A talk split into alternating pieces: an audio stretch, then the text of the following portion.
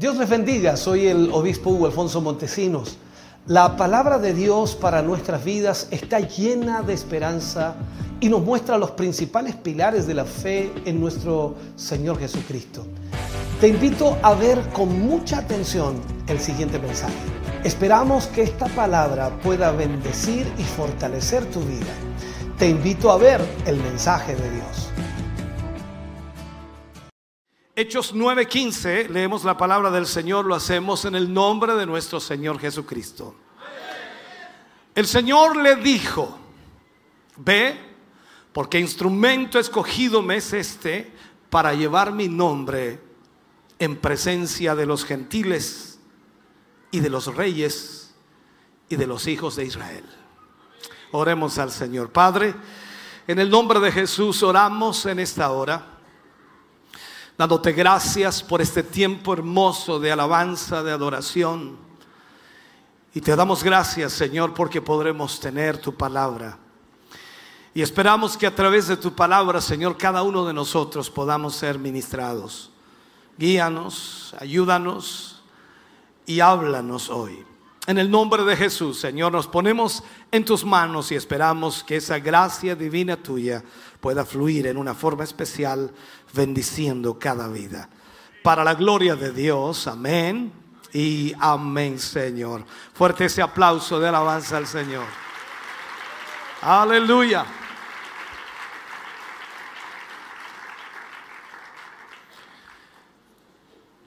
Estamos celebrando nuestro aniversario número 30 y pareciera que comenzamos hace muy poco. Y cada vez que celebramos un aniversario utilizamos también un eslogan que va de alguna manera acompañado de una cita bíblica, la cual nos lleva a enfocarnos en el próximo año que viene. Este año es escogidos para llevar su nombre al mundo. Y hoy tomaremos la primera parte del libro de Hechos en el capítulo 9, versículo 15. Tomaremos la primera parte para referirnos en realidad al mandato que le hace Dios a Ananías, enviándolo a, a buscar a Saulo de Tarso para que recibiera la vista y fuera lleno del Espíritu Santo. Recordemos esto, este hombre que había sido un perseguidor de la iglesia, Saulo de Tarso me refiero, ahora había sido escogido para ser un instrumento útil en las manos de Dios. Dios le había salido al encuentro cuando iba camino a Damasco. Y este discípulo, Ananías, recibe entonces la orden precisa de ir al lugar donde se encontraba Saulo y le dice incluso es la calle derecha. Y además le dice está orando. Le da cosas específicas. Recordemos que Dios es omnisciente, es decir, lo sabe todo. Nos conoce a cada uno de nosotros completamente. Hasta el pensamiento más escondido en nuestra mente hasta el número de los cabellos de nuestra cabeza, Él lo sabe. Solo Dios tiene esta cualidad y es por supuesto especial. Él es el único. Y Dios nos ha llamado para que seamos sus hijos. Y el Señor, por supuesto, le ha escogido a usted para que le sirva. El amor de Dios no tiene límites y eso es lo impresionante de Dios, porque aquí no importa quién sea usted, cómo se llame, de qué familia viene, cuál es su forma de vida, cuál es su conducta, cuál es su carácter, si tiene o no un rostro hermoso, si tiene o no una altura o si es una persona gorda o flaca, a Dios no le interesa. El amor de Dios es inmenso.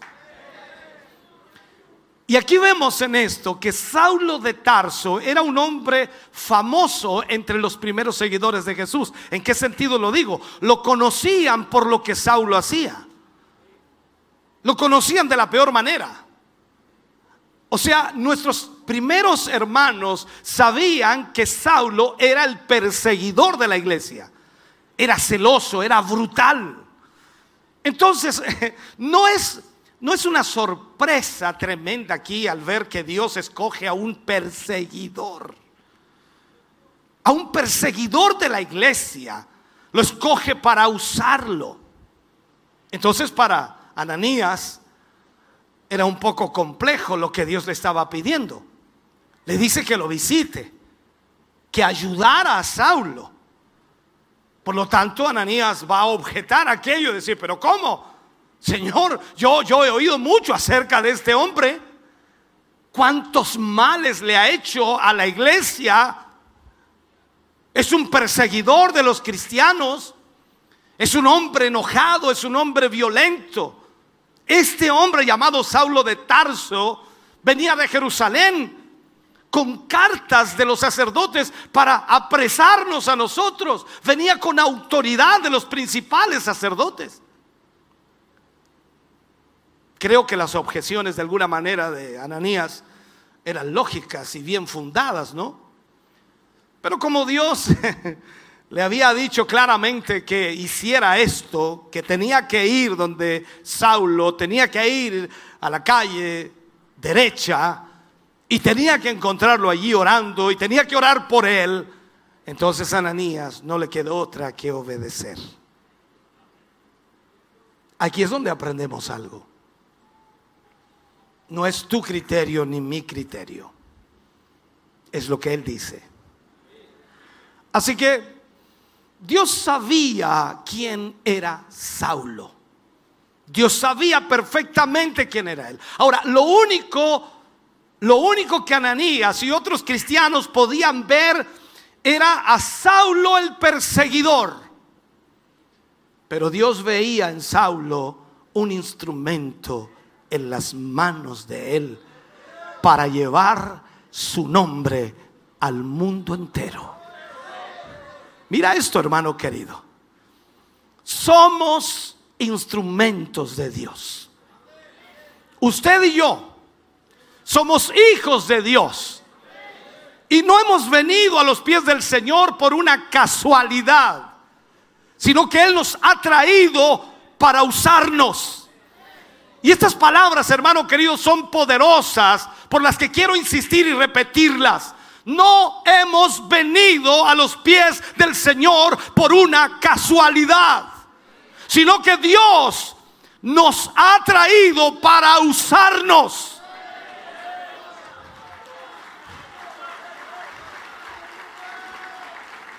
En las manos de Dios somos instrumentos escogidos para Él. Dios tiene para nuestra vida un plan especial, una tarea que cumplir, un mensaje que dar a esta humanidad. Dios, que, que lo sabe todo, que lo entiende todo, nos ha llamado con un propósito en mente. Y si estamos aquí es por algo. Dios quiere glorificarse a través de nosotros. Y aquí, hermano querido, es nuestra decisión si queremos o no que Dios nos use como Él quiera o decidimos hacer nuestra propia voluntad. ¿Sabe? Es conveniente que dejemos a Dios obrar. Es conveniente que dejemos a Dios actuar. Es conveniente que dejemos a, Dios hacer lo que Él quiera. Que no, que no pongamos ni seamos tropiezo para su obra. Sino que seamos realmente los instrumentos que Dios desea que pueda usar. Lo que Él quiere hacer, hermano querido, no es pequeño. Lo que Él quiere hacer no es pequeño. Lo que Él quiere hacer es grande, porque Él es un Dios grande. Lo que Él quiere hacer con nosotros en esta ciudad es algo tremendamente grande. Pero para esto tenemos que entregarnos totalmente en sus manos. Él se va a encargar del resto. Él se va a encargar de todo lo demás. Ahora, la pregunta aquí sería, ¿te consideras realmente un instrumento de Dios? No, con eso no hacemos nada aquí. ¿Te consideras realmente un instrumento de Dios? ¿Me vas a dar un amén o te vas a ir a casa? ¿Te consideras realmente un instrumento de Dios? ¿Sabías tú que la palabra de Dios nos muestra que hay instrumentos honrosos y útiles? Pero lamentablemente también hay instrumentos de deshonra y viles. Ahora, ¿cómo los identificamos? ¿De qué manera nosotros podemos identificarlos? Pablo habla a Timoteo en 2 de Timoteo 2, 19 al 21 y dice, pero el fundamento de Dios está firme. Teniendo este sello, dice, conoce el Señor a los que son suyos. Y dice, y apártese de iniquidad todo aquel que invoca el nombre de Cristo. Pero agrega, en una casa grande, en una casa grande. ¿Cómo es tu casa? Todos quieren tener una casa grande, si no sé por qué, pero ya. ¿Cómo es tu casa? Una casa grande, dice. No solamente hay utensilios de oro y de plata, sino también de madera y de barro. Y unos son para usos honrosos y otros para usos viles. Así que si alguno dice, se limpia de estas cosas, será instrumento para honra.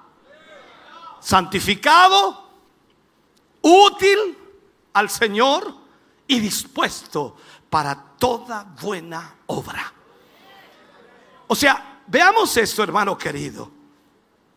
Nosotros tenemos que entender esta realidad. Pablo nos dice que en una casa grande hay muchos utensilios y la iglesia es una casa grande. ¿Me estás entendiendo? Y los utensilios somos usted y yo. ¿Me sigue? Entonces existen utensilios de oro, de plata, pero además hay utensilios de madera y de barro. Ahí nadie dijo amén. Pero de igual modo, increíblemente, hay utensilios para usos honrosos y para usos viles. Usted y yo deberíamos, deberíamos ser instrumentos de honra. Y Pablo, por supuesto, habla aquí y aconseja a Timoteo que debe limpiarse, debe santificarse para ser considerado un instrumento útil el consejo es que eh, esto se logra, por supuesto, apartándose de la iniquidad. Debo estar lejos entonces de toda injusticia. Debo estar lejos de todo pecado, de toda maldad. Por cierto, esto no se logra, hermano querido, con hipocresía o con actitudes religiosas como se acostumbra en muchos lados, sino más bien con el conocimiento de la palabra de Dios. Entonces, si mi deseo es ser un instrumento útil en las manos de Dios, debo tener la certeza de mi posición como hijo de Él. Por lo que, por supuesto, se espera de mí y también de usted una condición necesaria para ser un seguidor de Cristo. Tengo que preguntarme frecuentemente en mi vida, ¿Reina Cristo en mi vida? Esto es la pregunta que usted debe hacerse también. ¿Reina Cristo en su vida? ¿Sabe? Usted y yo somos herederos de Dios. Eso es lo que nos enseña la escritura. Él nos sacó de la esclavitud del pecado. ¿Cuántos salieron de allí? ¿A cuánto lo sacó el Señor? Usted fue sacado de la esclavitud del pecado. Usted ya no es esclavo del pecado. Y por supuesto cuando vemos esto, también Él nos sacó y nos libró de la esclavitud de la religión. Ahora, si queremos ver la gloria de Dios, debemos estar completamente rendidos en sus manos. Aquí necesitamos creer en Dios. Necesitamos creer en su poder. Necesitamos creer en la obra maravillosa que Él hará una obra extraordinaria. Pablo le escribe a los Gálatas en el capítulo 4, versículo 4 al versículo 7, y le habla acerca de esto. Dice, pero cuando vino el cumplimiento del tiempo, Dios envió a su Hijo, nacido de mujer y nacido bajo la ley, dice, para que redimiese a los que estaban bajo la ley, a fin de que recibiésemos la adopción de hijos. Sígueme en esto. Y por cuanto sois hijos, nos está hablando a nosotros, Dios envió a vuestros corazones el espíritu de su Hijo, el cual clama, Abba Padre. Así que ya no eres esclavo, no se goza nadie. Así que ya no eres esclavo, sino hijo. Y si hijo, también heredero de Dios por medio de Cristo.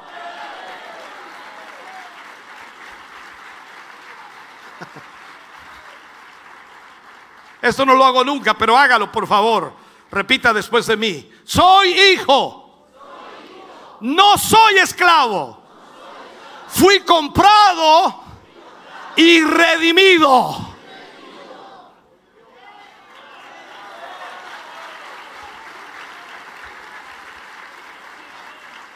Hermano, tenemos que estar seguros en nuestro corazón. Esto tiene que estar grabado en nuestro corazón en nuestra mente. Si logro comprenderlo realmente, entonces voy a saber que también puedo ser un instrumento poderoso en las manos de Dios para el avance del reino de Dios en esta iglesia. ¿Me está escuchando? Por eso tenemos que alimentarnos constantemente de su aliento. Dios conoce nuestro interior, ¿no? Él conoce todo. Él conoce nuestro interior. Entonces, ¿qué pasa cuando tu cambio es solo superficial? Sígueme, por favor. Tú has tratado de cambiar solo lo que se ve para no perder tu posición en la iglesia. Pero ¿qué hay de las cosas que no se ven? ¿Acaso aquellos religiosos sacan de sus lugares eh, eclesiásticos a, los arrogantes, a los jactanciosos, a los eh, egocéntricos? ¿Por qué no lo hacen? Porque eso no se ve. Los religiosos siempre están preocupados de lo que se ve mas Dios está preocupado de todo tu ser. Absolutamente todo.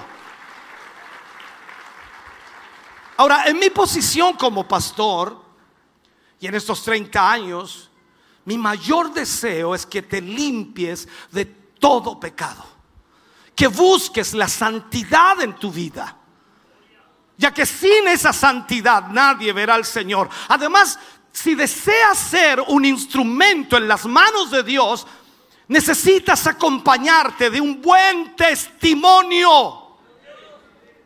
Eso es para los miembros de la iglesia y también para los de afuera. Ahora, para lograr eso, de ser un instrumento de uso honroso, entonces tenemos que limpiarnos completamente. Y aquí es donde tenemos que entender. Tenemos que dejar que la palabra de Dios impacte nuestra vida, impacte nuestro corazón, nos diga lo que está mal, lo que tenemos que arreglar, lo que hay que cambiar, Dios tiene que impactar nuestro corazón con esa palabra. Nuestra mente tiene que ser cambiada totalmente. Y esto afecta, por supuesto, toda nuestra vida completa. Y eso es lo importante. Un instrumento de honra siempre será dependiente de Dios. Ese instrumento siempre sabe de dónde viene el poder y la unción para su vida. Entonces aquí es donde necesitamos reconocer nuestra dependencia con Dios. Todos los días necesitamos la ayuda y la protección de Dios. Muchas veces nos creemos independientes. Eh, Piense por un momento en esto, si usted se cree independiente o dependiente. Esto es importante poder verlo en nuestra vida. Nosotros pensamos que podemos vivir lejos de Dios o sin la dirección de Dios o sin el mandato de Dios, pero no se puede vivir así. El ser humano es un ser dependiente. Por ejemplo, usted y yo necesitamos el aire para vivir. Necesitamos de la comida para alimentar este cuerpo que a veces pierde fuerza. Eh, necesitamos del vestuario para cubrirlo, para arroparlo, ya sea del frío o de la lluvia como hoy. Y cuando tú eres un hijo de Dios, entonces debes reconocer que todo lo que tienes, que todo lo que posees, que todo lo que has obtenido es por su inmenso amor y su inmensa misericordia. Por lo tanto, somos dependientes de Dios.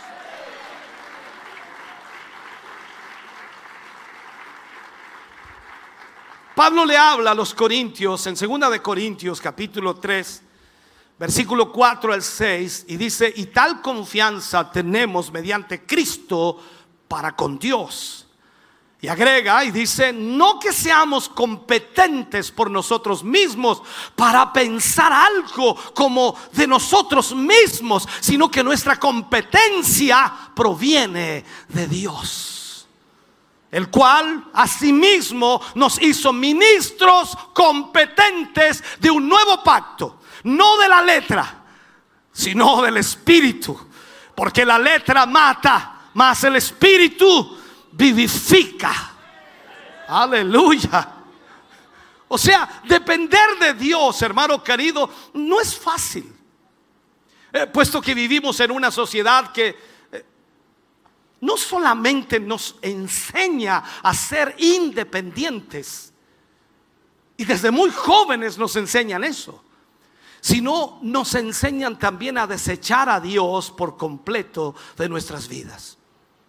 ¿Cuántos jóvenes, señoritas, cuántos hombres, adultos, incluso ancianos han vivido toda su vida sin Dios?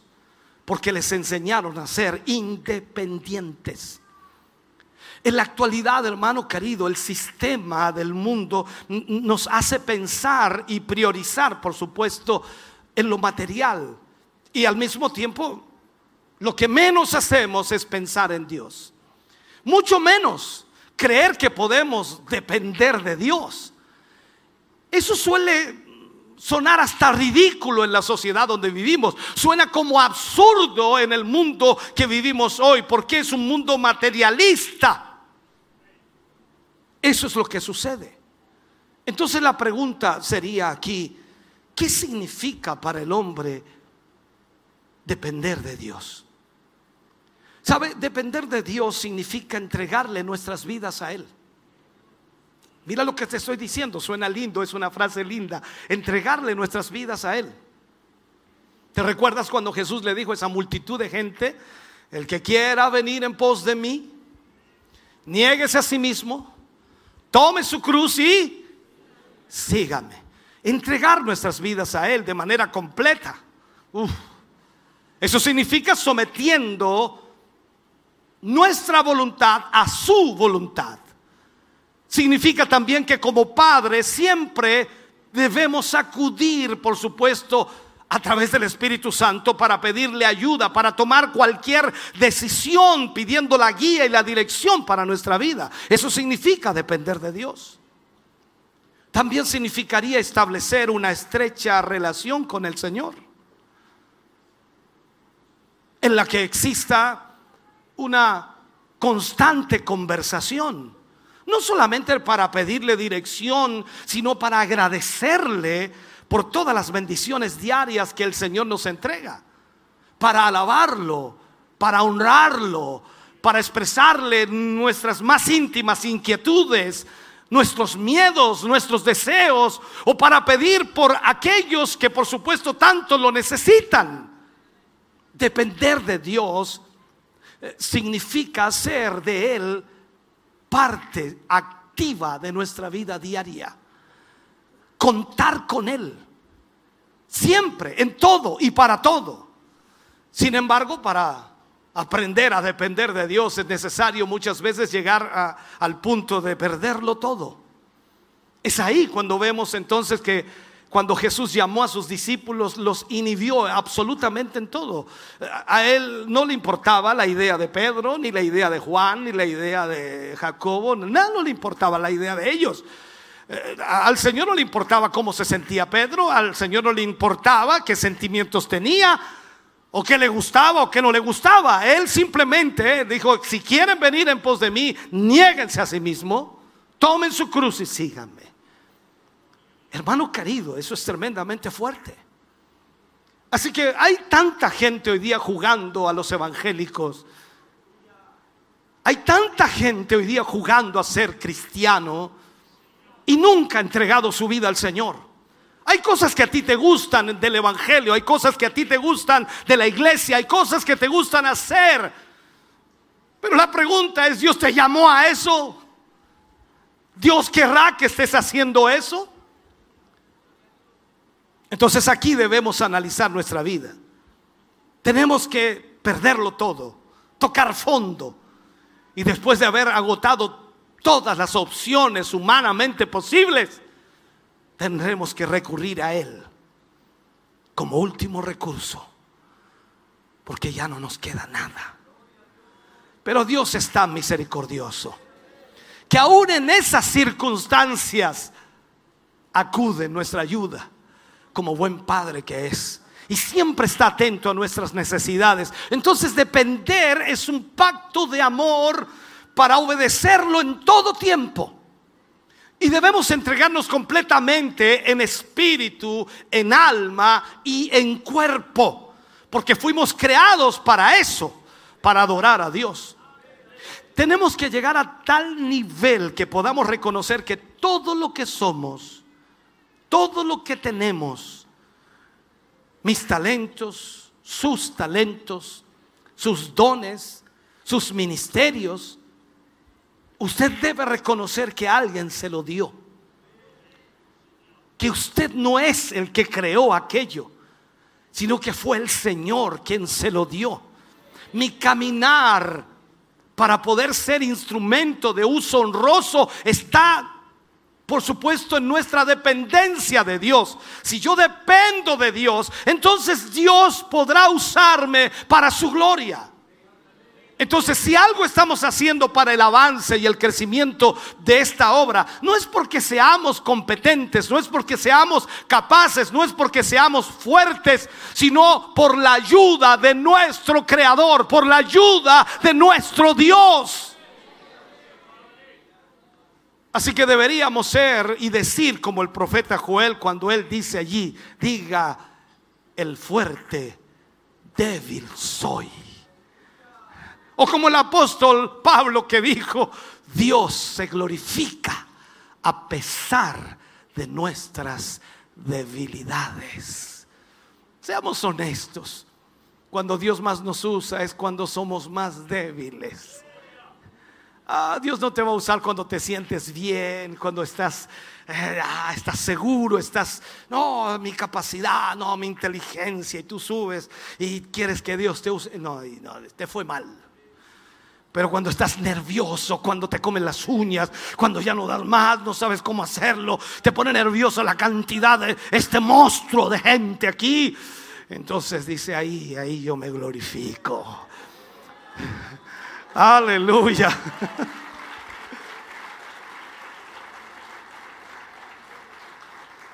Ahora, es precisamente en esa característica nuestra en donde mostramos más, por supuesto, dependencia de Dios, cuando somos débiles.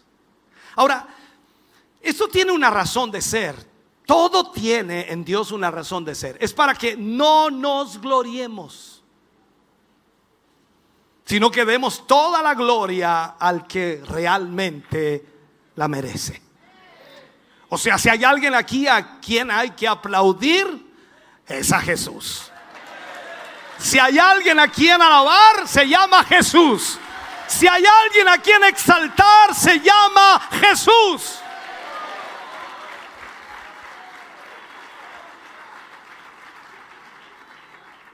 Ahora, en esas debilidades, en eso que, que tenemos más flaqueza, es como Dios, por supuesto, nos toma y obra de una manera maravillosa. Recuerda esto. Dios usó a un tartamudo para hablar con Faraón, el rey del imperio más grande del mundo en aquel entonces. Usó un ta, ta, ta, ta, tartamudo. Se llamaba Moisés. Dios usó al hijo más joven de un padre para hacerlo rey de su pueblo. Uy, ya me estoy gozando, hermano. Dios eligió unos pescadores para que enseñaran al mundo entero la salvación. Dios también puede usarte a ti y a mí, hermano querido, de una forma especial si le dejamos. ¿Dónde están mis coterráneos de Minas del Prado? Allá nací yo, en Minas del Prado, allá, ni siquiera en un hospital, ni siquiera en una posta. Ya cortaron mi cordón umbilical con un cuchillo. Dale, allá nació este gancho. ¿Saldrá algo bueno de Minas del Prado? Dios puede usarte a ti y a mí para su gloria. Todos los cristianos, y digo todos los cristianos, todos los cristianos pueden ser usados como instrumentos de Dios para la gloria de Él.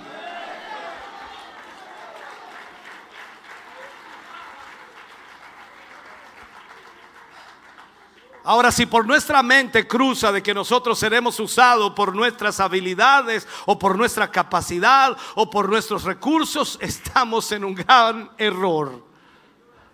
Dios no obra de la manera que nosotros pensamos. Dios obra de otra forma. Escucha bien, mi hermano. Es cierto que todos somos necesarios en la obra del Señor para llevar la iglesia adelante, para cumplir con los propósitos de Dios, con la voluntad de Dios, pero nadie, absolutamente nadie es indispensable. Lo único que no puede faltar aquí lo único que no podemos dejar de lado aquí, lo único que no podemos eliminar aquí es la presencia de Él y el poder y la unción del Espíritu Santo de Dios.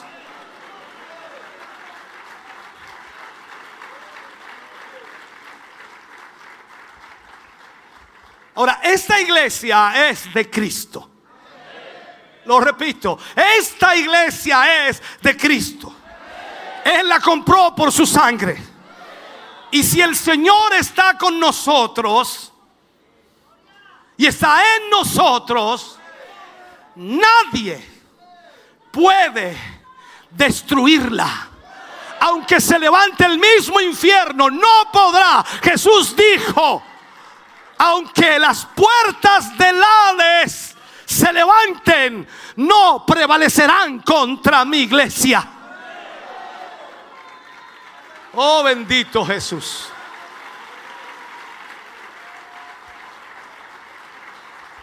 Por lo tanto, ¿qué tienes que hacer? Animarte. Mira al hermano que está al lado y dile, anímate.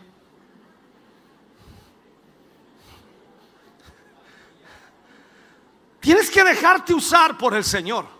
No seas un espectador. Tenemos demasiados espectadores. Oh.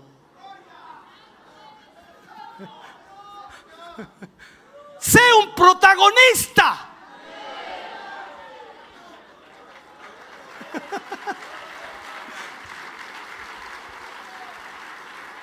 Dios quiere hacer una obra maravillosa en esta ciudad.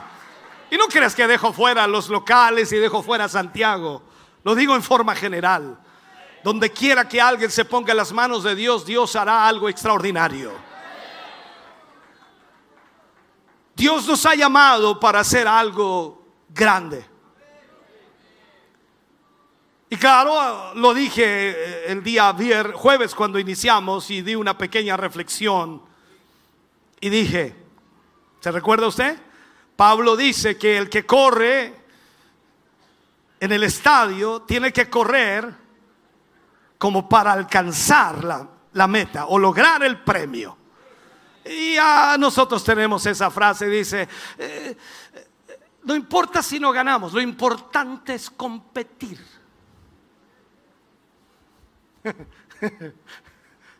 Eso es de fracasados. La Biblia no habla de eso. Pablo dice que debemos correr esta carrera para ganar el premio. Así que hermano querido, anímate. Sé protagonista de esta historia. Esta es una historia maravillosa que se está escribiendo. Dios quiere hacer algo extraordinario en esta ciudad y en los lugares representados por nuestra corporación. Dios quiere hacerlo. Y digo más, el Señor puede usar a quien Él quiera. Dios quiere usarte a ti, a ti también, a ti, a ti, el que levanta la mano lo apunto, a ti, y a ti, y a ti, y a ti.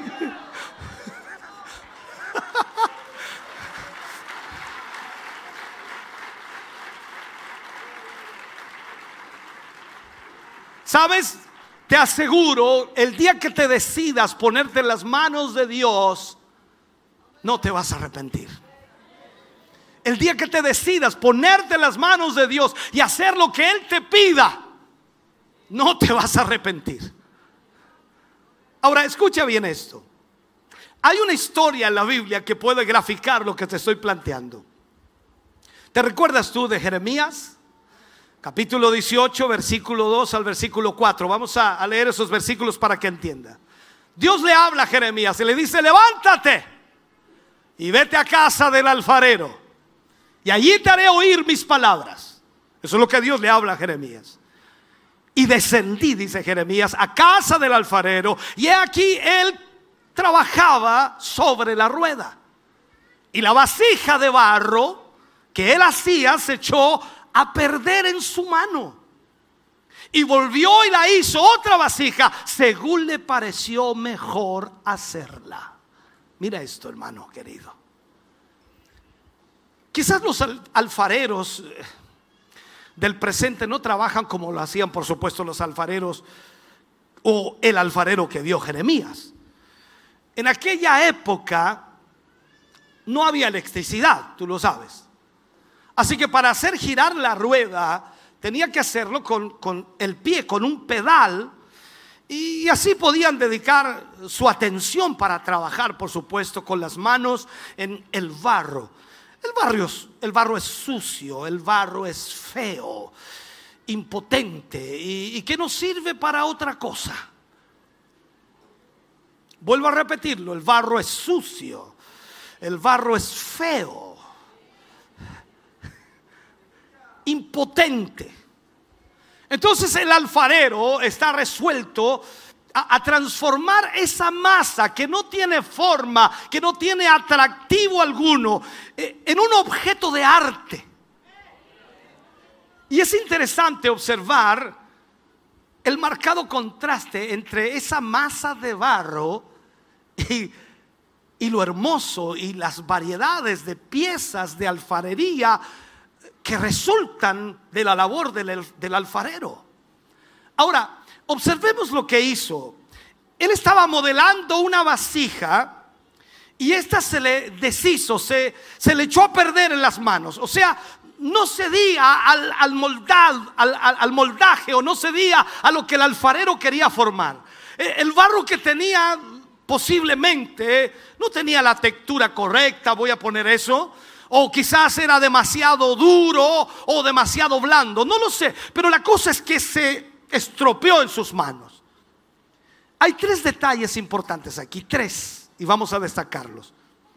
Primero vemos el poder del alfarero, o sea, la fuerza, la energía.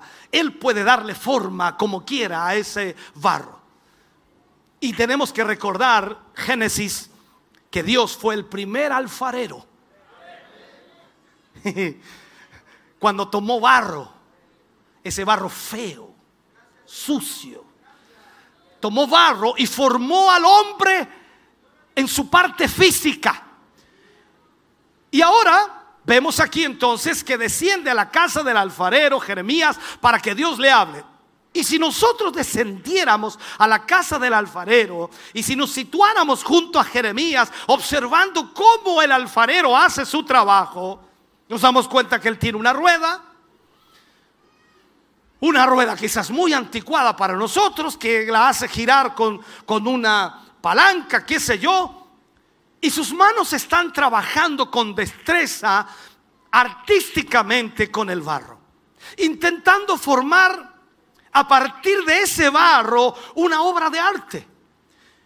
Y Él tiene el poder absoluto sobre ese barro. Es decir, tiene poder sobre el barro. Y ese poder es ilimitado. Hace lo que quiere con el barro. ¿Me sigue? Ahora, ninguna clase de barro puede detener a este alfarero, ni mucho menos poner en duda su derecho o resistir la voluntad del alfarero. Nadie puede decirle que no al alfarero o alterar los planes del alfarero. El barro no le puede contestar, el barro no le puede discutir, no puede hablar con él, no puede hacer nada, solo puede rendirse en las manos del alfarero. Y sabe, en ningún otro lugar puede usted encontrar una imagen más, no sé, más gráfica de la soberanía de Dios. Porque aquí lo que nos está mostrando a través de esta historia es la soberanía de Dios. Tú estás en las manos de Dios. ¿Y qué les puedes decir a Dios? ¿Sabe? El, el, hombre, el hombre es el barro en las manos de Dios. El hombre está en la rueda del alfarero. Y Dios es ese alfarero. Ahora, no es posible, no es posible, hermano querido, encontrar otra figura como esta. Nuestra generación contemporánea se resiste a esta realidad. ¿Sabe? Alguien diría, pero, pero el ser humano tiene derechos. Ya te acordaste, ¿no? El ser humano tiene derechos. Usted tiene derechos. Tiene derecho a ser feliz. Tiene derecho a decidir, tiene derecho a esto, derecho aquí, derecho allá. todos, todos tenemos derechos. Oímos mucho hablar sobre eh, el ser humano que tiene derechos. Oímos hablar todas de todas las expresiones, por supuesto, en las que se manifiesta supuesta libertad que tiene el ser humano. Pero ¿sabe? Aunque muchos dicen que tenemos libertad para protestar, libertad para decidir lo que, una persona quiere, lo que una persona desea, pero eh, parecemos haber olvidado los derechos de Dios. Todos queremos hacer, hacer valer nuestros derechos, pero se nos olvida los derechos de Dios. Dios tiene el derecho sobre su creación. ¿Me estás escuchando? Él tiene la autoridad incuestionable. Su voluntad es inexorable, inflexible y prevalecerá por siempre. El Señor tiene la capacidad irresistible para dar a este universo la forma que a Él le convenga. Escucha bien esto. Él tiene el poder para imponer su voluntad y no tiene que rendirle cuentas a nadie. Dios no es responsable ante una junta de directores o líderes o pastores o ancianos o quienes sean. No tiene que darle explicaciones a nadie. No tiene que explicarle a sus votantes por qué va a ser aquello o esto. Tiene la autoridad absoluta por ser el Dios creador de todas las cosas.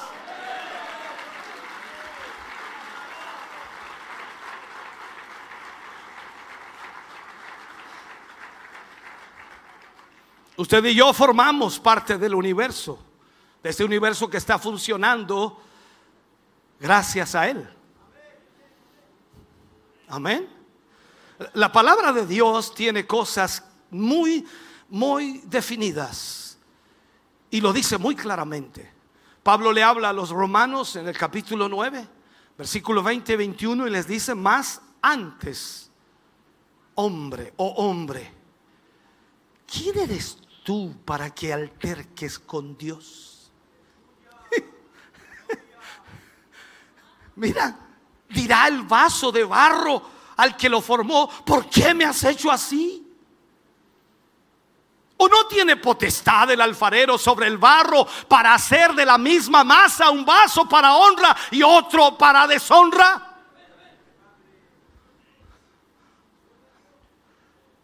Hermano querido, Dios es absoluto en su soberanía. Tú te quejas, yo no sé por qué, a mí me va tan mal. Yo no sé por qué a este el vecino le va bien y a mí mal. Él es soberano. ¿Y por qué yo enfermo y él sano? Él es soberano.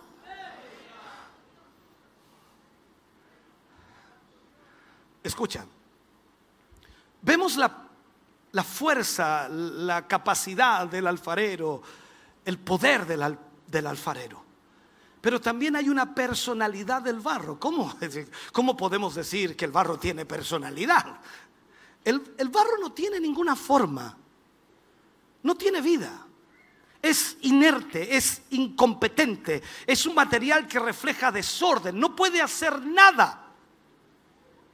¿Qué haces tú cuando ves barro en el camino?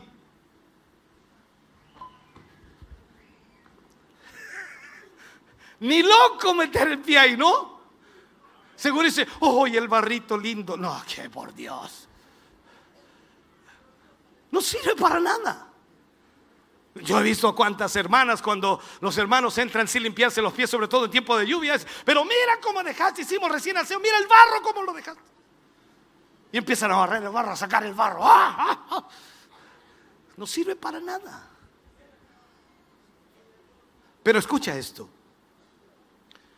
Salmo 103, versículo 14, dice, porque Él conoce nuestra condición se acuerda de que somos polvo. ¿Qué eres tú? Dile al hermano que está al lado, eres polvo. Cachetón, pero polvo. eres polvo.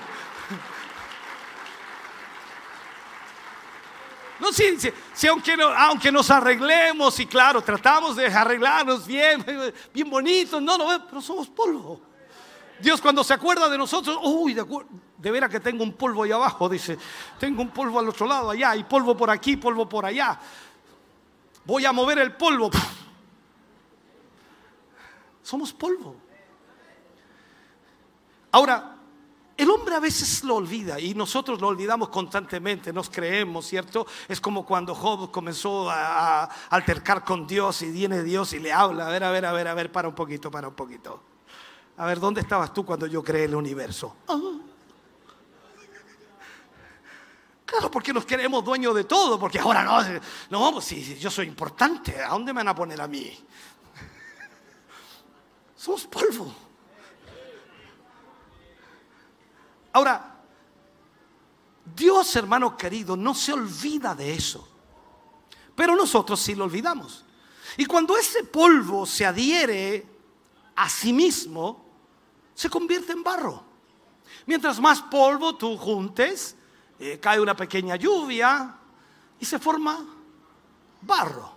al observar entonces el barro en la rueda, volviendo a Jeremías, eh, vemos, vemos cómo el alfarero trabaja allí y como algo que no tiene ni deseos, que no tiene ni vida, que no tiene derechos, que no tiene una capacidad inherente, aparece como indefenso, impotente y, en una condición, podría decir yo, hasta desesperada, porque no, no tiene nada que hacer.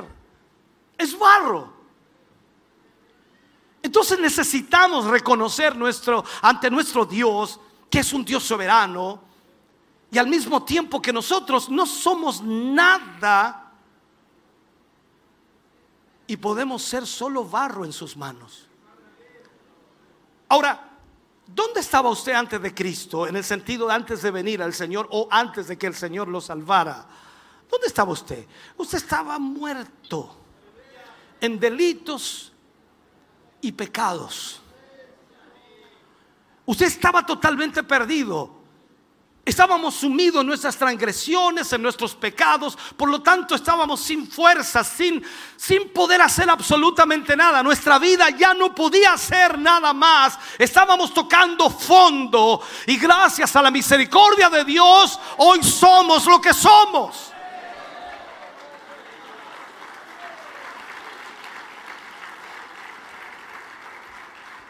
Entonces vemos aquí que Dios, que es el alfarero, tiene el poder.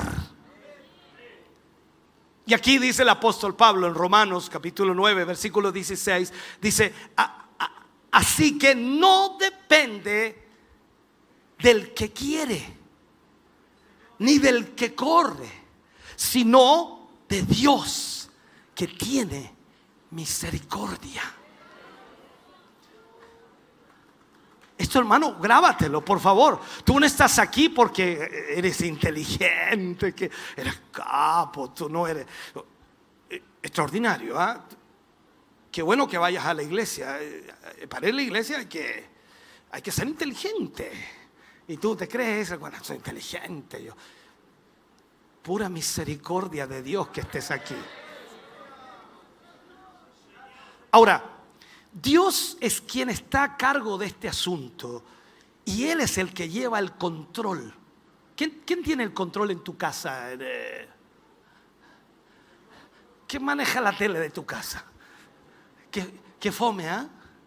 ¿eh? fome cuando tú no tienes el control. A varios le pasa aquí, miraban para el lado, tranquilos. Dios tiene el control de esto. O sea, tú no le puedes decir al Señor, Señor, yo quiero, ya, ya voy a ir con eso.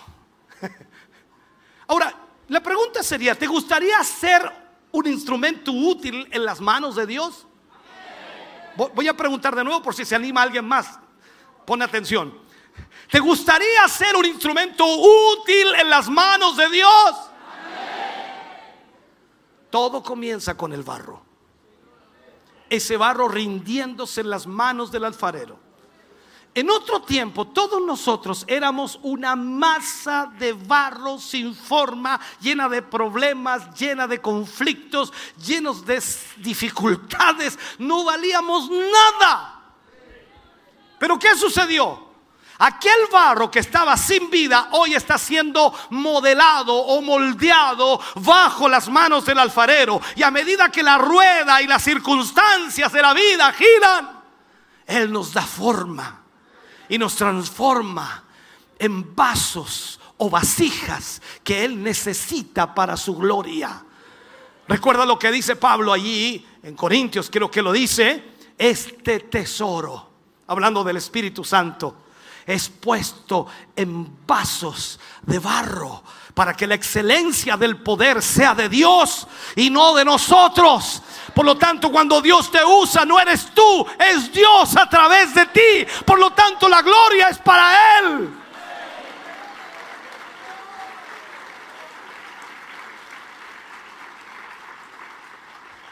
Ahora, lo bueno del barro, y hay una cosa buena, tiene elasticidad. Y esto es lo que el alfarero desea. O sea, si agarra un barro y es muy duro, no sirve. Tiene que tener elasticidad para darle forma. Si él es muy duro, remójenlo este. Tienes que tener elasticidad. Él no quiere acero para moldear. No, no, no. Él no quiere una roca para moldear. Él quiere tener barro que tenga elasticidad. ¿Por qué? Porque Él desea tener algo que pueda colocar en sus manos para moldear, para darle forma. O sea, Dios desea trabajar en ti y en mí. Ahora, Yo quisiera hacerte una pregunta, y mejor dicho, a ver si podemos crear esto. Posiblemente tú tengas las mismas preguntas que yo, pero ¿qué pasaría si le hacemos una pregunta al alfarero? Es una forma de decirlo, mirar hacia arriba, ¿cierto? Imaginamos que Dios está ahí escuchándonos y, Él es el alfarero. Hacerle una pregunta al alfarero, o dos, o tres, o cuatro, o cinco preguntas. Entonces, si tuviéramos la posibilidad de preguntarle al alfarero, yo le diría, Señor, ¿cuál es el propósito de colocarme en la rueda? ¿Cuál es tu propósito para ponerme en esa rueda?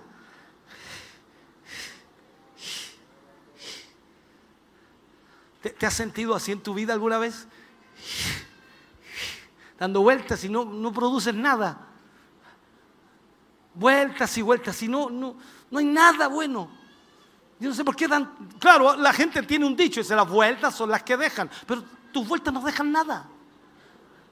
Das vueltas y vueltas. Vas a la iglesia, vuelves a la casa, vas a la iglesia, vuelves a la casa, vas a la iglesia, vuelves a la casa y no dejas nada. No hay ningún cambio, no hay nada y sigue dando vueltas. Entonces la pregunta es, ¿por qué el Señor nos pone en la rueda? Otra pregunta podría ser, ¿por qué se acercó a mí? Si soy barro, ¿por qué se acercó a usted si es barro? Otra pregunta sería, ¿por qué continúa trabajando en mí? ¿Por qué continúa trabajando en ti? ¿Por qué el alfarero hace eso? ¿Cuál es su intención? ¿Cuál es su propósito? Hermano, tú tienes que saber y tienes que entender que Dios tiene un propósito contigo. Dios tiene un propósito conmigo y eso yo debo buscarlo y debo conocerlo. El alfarero se toma su trabajo en serio. Él no está jugando con el barro. Él no va por hobby a hacer algo. No, no, no. Él, él entiende que es la obra más grande que está haciendo. Él se está dedicando el tiempo, dedicándole el tiempo a esa obra. ¿Para qué? Para que esa obra salga perfecta. Para el alfarero no es un pasatiempo. Para el alfarero es su vocación. No es algo con lo cual pretende distraerse un tiempo. Él sabe lo que está haciendo. El problema somos nosotros que a veces no sabemos el por qué lo está haciendo, por qué permite esto y esto otro, por qué esto no, por qué esto sí, por qué nos enferma, no permite que nos enfermen, o nuestros hijos, nuestra familia, por qué permite a veces que la situación económica se desmorone, por qué permite a veces que algún ser querido parta, por qué permite que tengamos dificultades, o por qué permite que de repente cuando está yéndonos tan bien todo se derrumba, ¿por qué?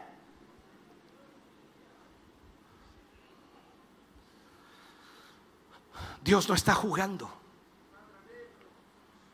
Dios no está jugando contigo, no está jugando conmigo. Él no está haciendo un experimento con nosotros. Él tiene un propósito.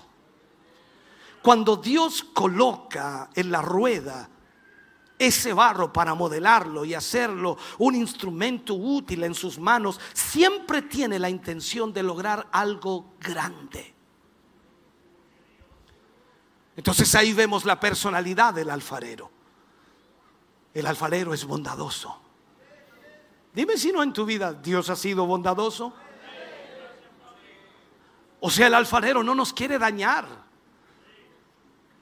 Quiere que el barro se rinda. Si a veces la fricción en tu vida pareciera que Dios te está castigando tanto que te presiona, en realidad lo que quiere es que tú seas dócil que te abandones en sus manos, porque quiere crear algo, algo de ti. El alfarero está interesado en nosotros, a pesar de que somos barro.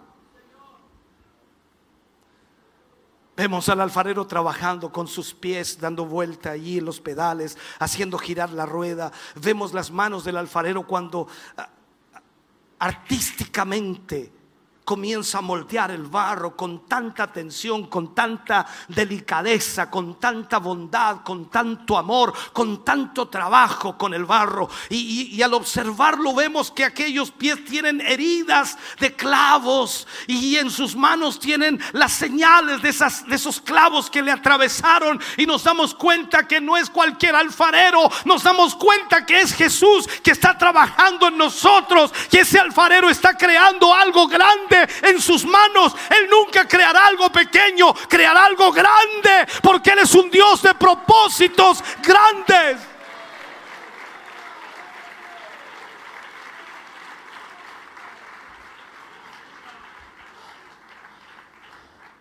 Jesús derramó su sangre para poder tomar en sus manos los pedazos rotos de nuestra vida y colocarlos nuevamente en la rueda del alfarero para hacer con ellos otro vaso, pero ahora un vaso útil, un vaso de honra. Déjame terminar con este mensaje. Cuando deseamos ser instrumentos y ponernos en las manos del alfarero, Él nos toma, Él nos moldea como Él quiere. Nunca el barro entra a la casa del alfarero indicando que quiere ser, no sé, no verás al barro diciéndole, alfarero, yo me entrego en tus manos, pero yo quiero que, que me hagas eh, un hermoso florero. No, no es así. Dios sabe más que nadie para qué te salvó. Por cuanto tienes, y lo digo así, aunque tú tengas tus propios deseos, tus propios anhelos, tus propios sueños, no queda más remedio que doblegarnos, que desarmarnos y más aún dejarnos llevar por lo que es su voluntad. Así que Dios te va a armar como Él quiera, no como tú quieres. Así es Dios en nuestra vida. Algunas veces será doloroso para ti.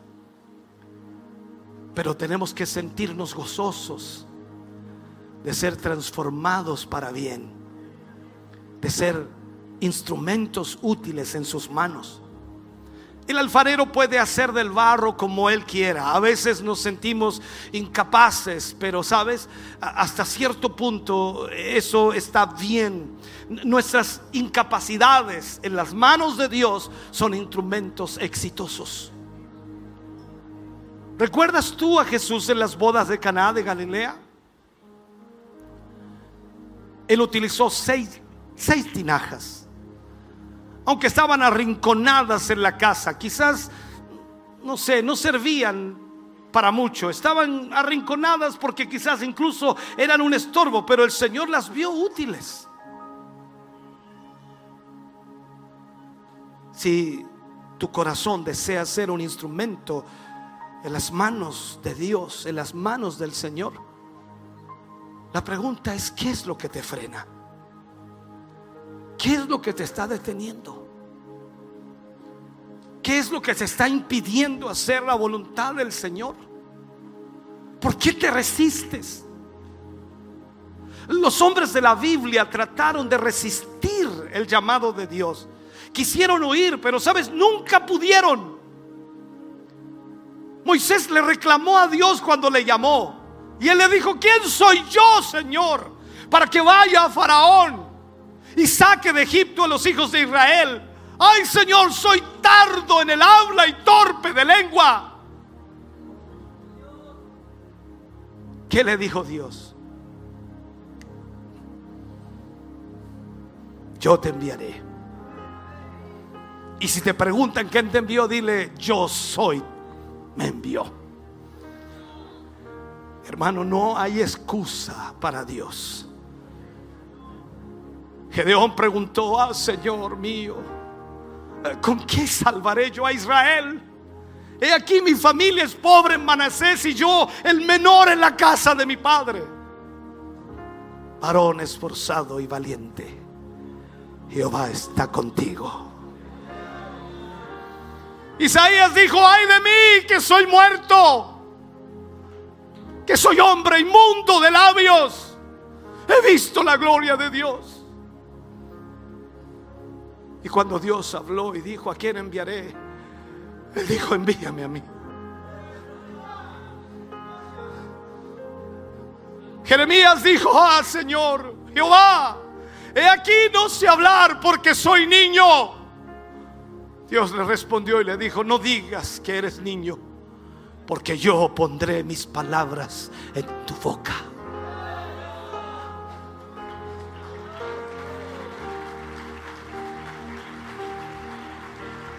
Si nos ponemos en sus manos, Él nos usará como instrumentos poderosos. Hombres y mujeres llenos del Espíritu Santo para impactar esta ciudad, para impactar esta región, para impactar este país, para impactar al mundo entero. Dios evidenciará lo que Dios va a hacer a través y con nosotros. Solo necesitamos ponernos a su disposición, reconocer que somos barro y este barro en las manos del alfarero es transformado en vasijas de honra, instrumentos útiles para nuestro Dios.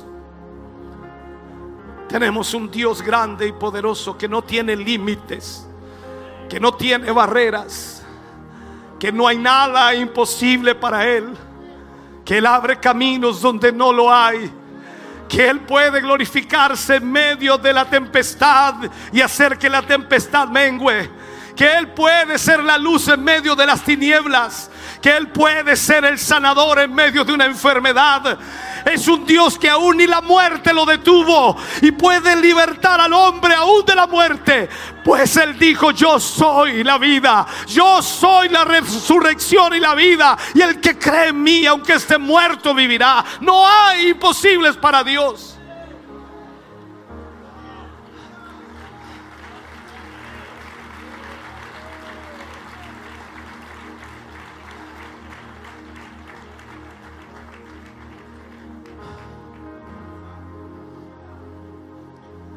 Este mensaje solo puede terminar con esta pregunta. ¿Quieres tú, hermano, hermana, ser ese instrumento que Dios usará?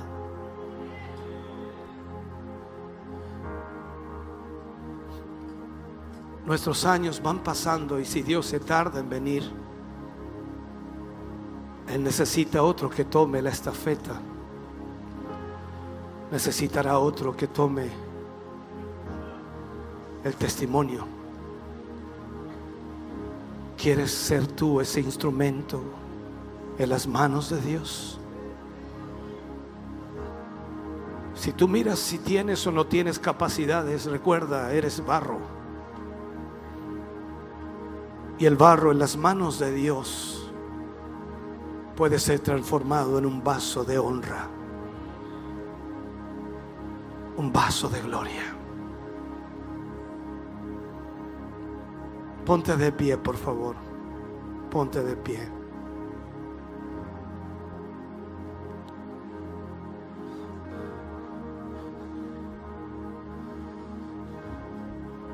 El Señor le dijo a Ananías, ve, porque instrumento escogido me es este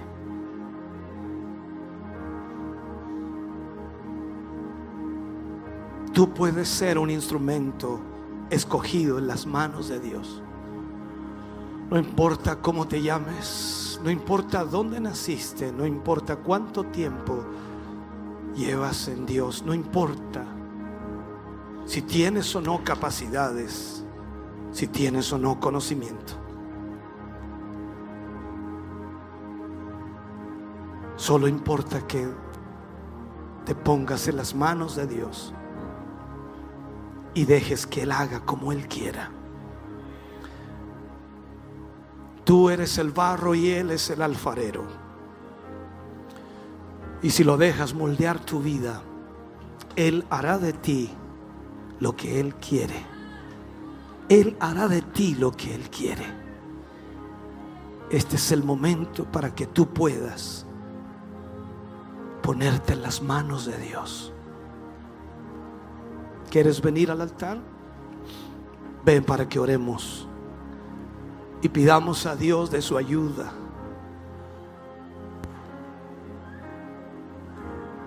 Ve a la casa del alfarero.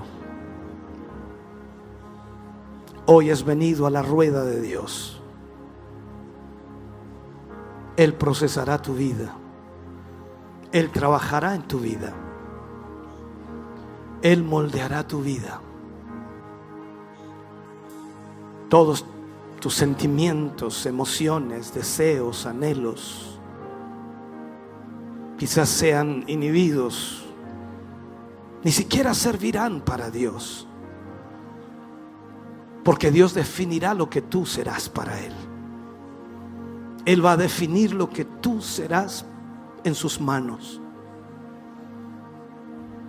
Tienes que ser el barro en las manos del alfarero. Deja que Él te moldee. Estamos contentos de que hayas visto y escuchado este mensaje. Creo con todo mi corazón que Dios le ha bendecido. Quiero invitarles a suscribirse a mis redes sociales, donde tenemos contenido que le ayudará a alimentar su vida espiritual.